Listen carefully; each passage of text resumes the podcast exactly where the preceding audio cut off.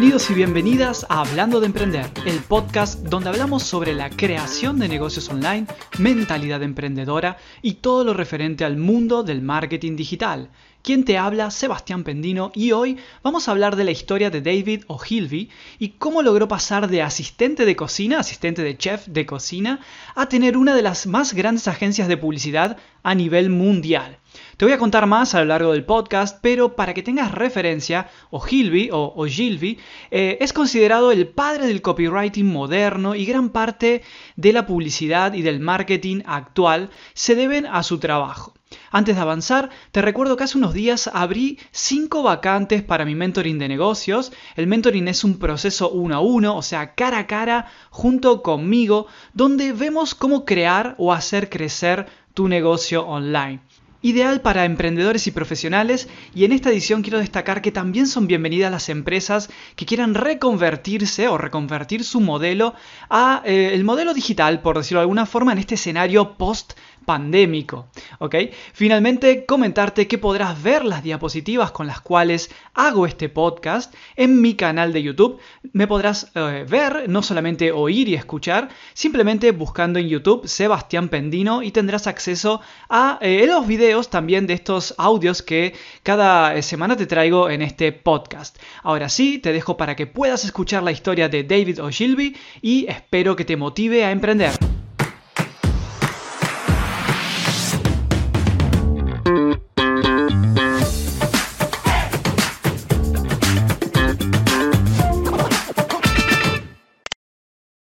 Como te decía, hoy vamos a ver la reseña y un poco el resumen del libro tan conocido de Ogilvy, que es eh, Confesiones de un publicitario. Este autor cuenta con varios libros en su haber y este es uno que he tenido la, la posibilidad de tener entre mis manos y he terminado en estos días. Súper, súper interesante para cualquiera que sea publicitario, copywriter, agencia de publicidad. Ahora vamos a ver para quién es ideal este libro. También para emprendedores, lógico.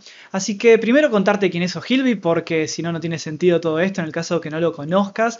Ogilvy fue uno de los principales publicistas que creó una base para lo que hacemos hoy en día, especialmente aplicado con copywriting, por ejemplo, y con muchos de los anuncios que vemos sobre todo en prensa eh, impresa, en material impreso y algo de televisión también. Ya vamos a comentar acerca de eso. Lo podemos considerar el padre de los anuncios publicitarios y eh, la base del copywriting tan conocido hoy en día, del copywriting moderno. Bien, avancemos un poco más. Es una autobiografía, pero no de esas autobiografías que son aburridas o podrían ser entretenidas, que cuentan la vida solamente del emprendedor, del profesional, de la figura detrás del libro, sino que está totalmente repleta de contenido y es contenido aplicable, contenido que te va a servir para tu agencia, tu negocio. Esto te lo cuento hacia el final del video, así que a quedarse que ahora te voy a enseñar lo que vas a aprender con este libro.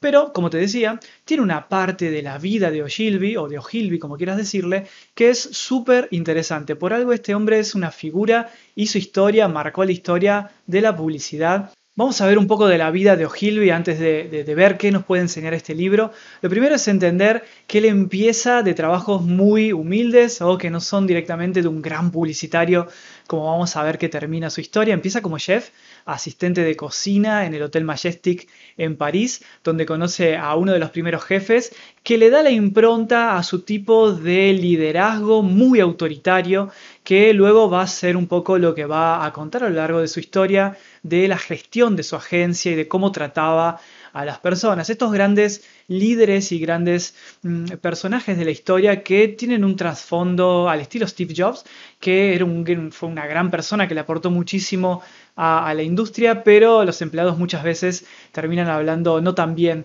de él. Pero esto lo dejo a criterio de cada uno, lógicamente. Luego pasó a vendedor de puerta en puerta, vendiendo las típicas em, enciclopedias y otros productos en realidad en Escocia. Ahí le da un poco la impronta del publicitario vendedor que quiere convertir a ventas a los prospectos. No solamente él dice en algún momento el publicitario que hace la publicidad que es una obra de arte solamente, sino que también él tiene interés en que los productos se vendan realmente para beneficio del cliente de la agencia de Ogilvy y de sus clientes en general. También fue ejecutivo de cuentas en alguna de las empresas más grandes británicas de publicidad, donde empezó a hacer sus primeras experiencias con la publicidad aplicada. Y viene otro punto interesante que em, consigue trabajar con Gallup, que es un gran estadístico, que fue uno de los primeros que le dio el, fondo o el trasfondo científico a la investigación en marketing, en publicidad, con eh, análisis, con focus group, con los antiguos test AB que se hacían no digitales, pero de otras formas que Ogilvy cuenta en su libro cómo lo hace y cuenta muchas cosas de, la experiencia con Gallup. Súper interesante ver el background que tiene Ogilvy a raíz de haber trabajado con Gallup. También fue agente del Servicio Británico de Inteligencia en la Segunda Guerra Mundial, donde estuvo asignado a lo que es la propaganda y las operaciones psiquiátricas, lo cual también esto le da un poco la, la base a su trabajo como publicitario para influir en el comportamiento de las personas que tiene que ver con el tipo de publicidad y de redacción de copywriting que hace eh, Ogilvy a lo largo de toda su historia como publicitario. Hasta que finalmente en eh, New York forma su agencia, la gran agencia que ahora te voy a contar un poco más, y esto a la edad de 40 años, lo cual en esa época 40 años ya era un poco grande como para lograr estos objetivos que tanto soñaba. No lo critico, lo que digo es que muchas veces vamos queremos conseguir objetivos muy rápidos a una edad que somos muy jóvenes todavía, así que a tener en cuenta que grandes figuras como esta a 40 años en esa época que serían unos 50, 60 de hoy, podríamos decirlo, recién logró esos grandes resultados viniendo de abajo y transitando todas esas etapas y todos estos trabajos tan humildes de alguna forma, pero que no resuenan en la historia, como podría decirte. Bien, avanzamos un poco más. ¿Y para quién es este libro? Algo te decía al principio. Es para profesionales de marketing digital, marketing tradicional, eh, copywriters, obviamente, agencias de publicidad, de marketing, no hay ningún problema, emprendedores que quieran crear su propio copywriting, o sea, sus textos de venta que persuadan a una venta, esto es el copywriting. Te voy a dejar enlaces a varias entrevistas que he hecho a varios copywriters muy buenos, así que te dejo el link en las tarjetas del canal de YouTube para que puedas ver las entrevistas. Y también para apasionados de la publicidad. Un libro súper recomendado para quien le guste la publicidad en general. Vas a aprender muchísimos conceptos y ver muchos ejemplos de grandes marcas que ahora te voy a contar. Hablemos ahora sí de estas marcas y de la agencia. La agencia tenía solo 19 clientes. 19 clientes para una agencia de este tamaño podrían ser poco, pero son grandes marcas como estás viendo, Rolls Royce, Sears, el gobierno británico, el estado de Puerto Rico. Para estos trabaja eh, Ogilvy con turismo, para atraer turistas hacia esos países y estados. Trabaja para DAV, el jabón, las cremas, supongo, para eh, Shell, para combustibles, una serie de industrias bien diversificadas y en todas se luce, en todas se destaca. ¿Por qué solo, entre comillas, 19 clientes? Te voy a dejar un link en un, para otro video para que veas en las notas y en las tarjetas, porque yo te cuento esto de tener pocos clientes muchas veces significa ganar muchos más y hacer mejor tu trabajo y tener una mejor calidad de vida. Te dejo ese link hacia eh, ganar más con menos clientes para que lo veas un poco. El mismo criterio me sentí muy identificado porque una gran gigante agencia como la de Ogilvy, tenía solo 19 clientes. Solo los que se podía permitir, solo los que les gustaba el producto a Ogilvy, solo los que pensaba que ese producto se podía comercializar de acuerdo a las estrategias de copywriting y de publicidad que les gustaban y les servían a Ogilvy. Así que es súper interesante leer el libro también para concientizarte que todos los clientes no es eh, útil, solo los clientes que uno elige, sobre todo cuando ya estamos a mediano plazo de nuestra carrera profesional, son los que realmente te van a dar esa rentabilidad, si te interesa la parte económica, que está muy bien,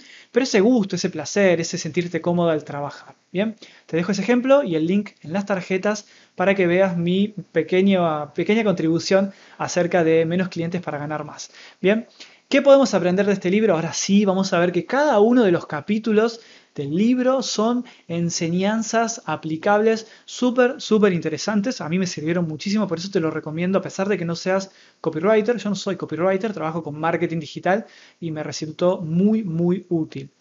Uno, ¿cómo dirigir una agencia de publicidad? Quien tenga una agencia de publicidad tiene que leerlo. Quien tenga una agencia de marketing digital, de todo lo relacionado, tiene que leerlo muy, muy interesante. Quien sea un emprendedor individual, un freelancer o un eh, autónomo, también les recomiendo leerlo porque te sirve para la selección de clientes, para cómo organizar por dentro de la agencia. Y ahí cuenta un poco Hilby su eh, lado autoritario al momento de ser un jefe, cómo no le tiembla el pulso para determinadas acciones. Pero bueno, no te quiero dar spoilers, así que te dejo ahí para que lo leas y en el caso que tengas acceso al libro, seguramente se puede comprar en Kindle, que es el formato digital, para que lo puedas leer desde cualquier lado del mundo. Bien, punto número 2. Te enseño, Hilby, cómo él consigue los clientes. Todo esto que te decía, de que sean clientes potables, que sean clientes que a él le gustan, que se pueda trabajar bien, que mm, no sean clientes que te cambien por otro proveedor en el corto plazo, porque para cada agencia de publicidad te cuenta Ogilvy al momento de cómo dirigir una agencia, perder un cliente es un gran trastorno, hay personas que van a perder su trabajo dentro de la agencia, entonces eh, hay que saber elegir clientes y eso es lo que te enseña Ogilvy dentro de este libro, en ese capítulo. Número 3, cómo conservar los clientes. No solo sirve entender cómo captar clientes y hacerlo de buena manera, sino que también cómo conservarlos. Y esto se trata, él da varios consejos, como hablar directamente con quienes toman las decisiones, si hay una cadena muy grande de toma de decisiones en organismos burocráticos, en el capítulo anterior te dice de descartarlo directamente, también te dice de cómo conservar clientes, no contar los secretos de las empresas, no contar lo que uno ha aprendido trabajando con esa marca, no dar a conocer números, mantener esa discreción. Cuando uno tiene una charla, por ejemplo, para una reunión previa, para una contratación, esperemos futura, no hablar mal de los clientes, no dar números, no dar cifras, porque lógicamente si uno hace eso, ese cliente que nos puede estar por contratar va a pensar que podríamos hacer lo mismo en otro momento eh, con respecto a él. Bien, creo que se entiende la idea, avanzo más. ¿Cómo ser un buen cliente? Ahí O'Hilby se pone en el papel de un cliente de una agencia publicitaria y ahí cuenta todo lo que le molesta básicamente de los clientes, así que súper recomendado también, es uno de los capítulos más divertidos. Otro punto es cómo hacer campañas, cómo hacer grandes campañas, súper interesante para quien es marketer, copywriter, publicitario, tiene agencia, porque ahí vas a aprender todo lo que él ha errado, lo que él se ha equivocado y todos los aciertos. Eh, vas a ver ejemplos de marcas muy reconocidas como Sears, como los gobiernos de Inglaterra, el estado de Puerto Rico con turismo, va a trabajar eh, en medicamentos, va a trabajar eh, indumentaria, productos al por menor, de limpieza, de todo trabaja, sinceramente, súper interesante porque abarca diferentes industrias. Bien, ¿Cómo escribir anuncios poderosos? Este cuando lo leí no podía creerlo, es lo que hoy aprendemos en copywriting tradicional, está todo en ese libro, lo que hoy nos enseñan en copywriting ya estaba creado. Este libro fue escrito en 1987 como memorias, con él en vida, con O'Hilby en vida todavía, así que en el 87 ya él tenía en claro conceptos que en 2014, 2020 ya estaban totalmente eh, difundiéndose en el copywriting en habla hispana por lo menos. Así que bueno, a repasar eso y a ver que todo estaba creado desde antes y potenciar lo que ya sabemos y mejorarlo con todo lo digital, que en ese momento no existía. Otro punto interesante, sobre todo para quien es diseñador gráfico, es cómo ilustrar anuncios y carteles. En esa época se hacían muchos afiches, carteles para eh, colgar en eh, la entrada de un teatro, en, cualquier eh, vía pública. Muy, muy interesante con conceptos aplicados de tipografía, de color, de contraste de colores. Súper interesante. Este va un poco más para quien trabaja directamente con la parte gráfica. En la época que O'Hilby escribe el libro, recién él se estaba iniciando en lo que es la publicidad en televisión. La publicidad en televisión y la televisión misma era algo reciente, no tan reciente, pero algo que recién se empezaba a eh, difundir eh, masivamente entre las casas, los hogares del público americano en este caso, él hace sus primeros intentos con publicidad, reconoce que va a ser la madre de todos los tipos de publicidad, que va a ser más potente que la radio, que lo impreso, que era lo que él se manejaba. Él manejaba mucho cartas que se enviaban directamente por correo, cartas de ventas con grandes textos. Él decía que la publicidad en televisión iba a ser mucho más rápida, más al grano, pero iba a tener los mismos contenidos de persuasión, pero de otra forma. Hace sus primeras experiencias, le va más o menos bien, comenta él mismo que no tiene el grado eh, todavía para eh, hablar de publicidad en televisión, pero es un capítulo corto que te puede dar una mano para eh, tener una base sobre publicidad en televisión. En el punto número 9, él habla de campañas específicas para determinados tipos de productos, como ser medicamentos, remedios, quiero decir, alimentos y todo lo que es la industria del turismo. También hay productos de limpieza, hay un montón de cuestiones que él trabajaba mucho de consumo masivo, por decirlo de alguna manera.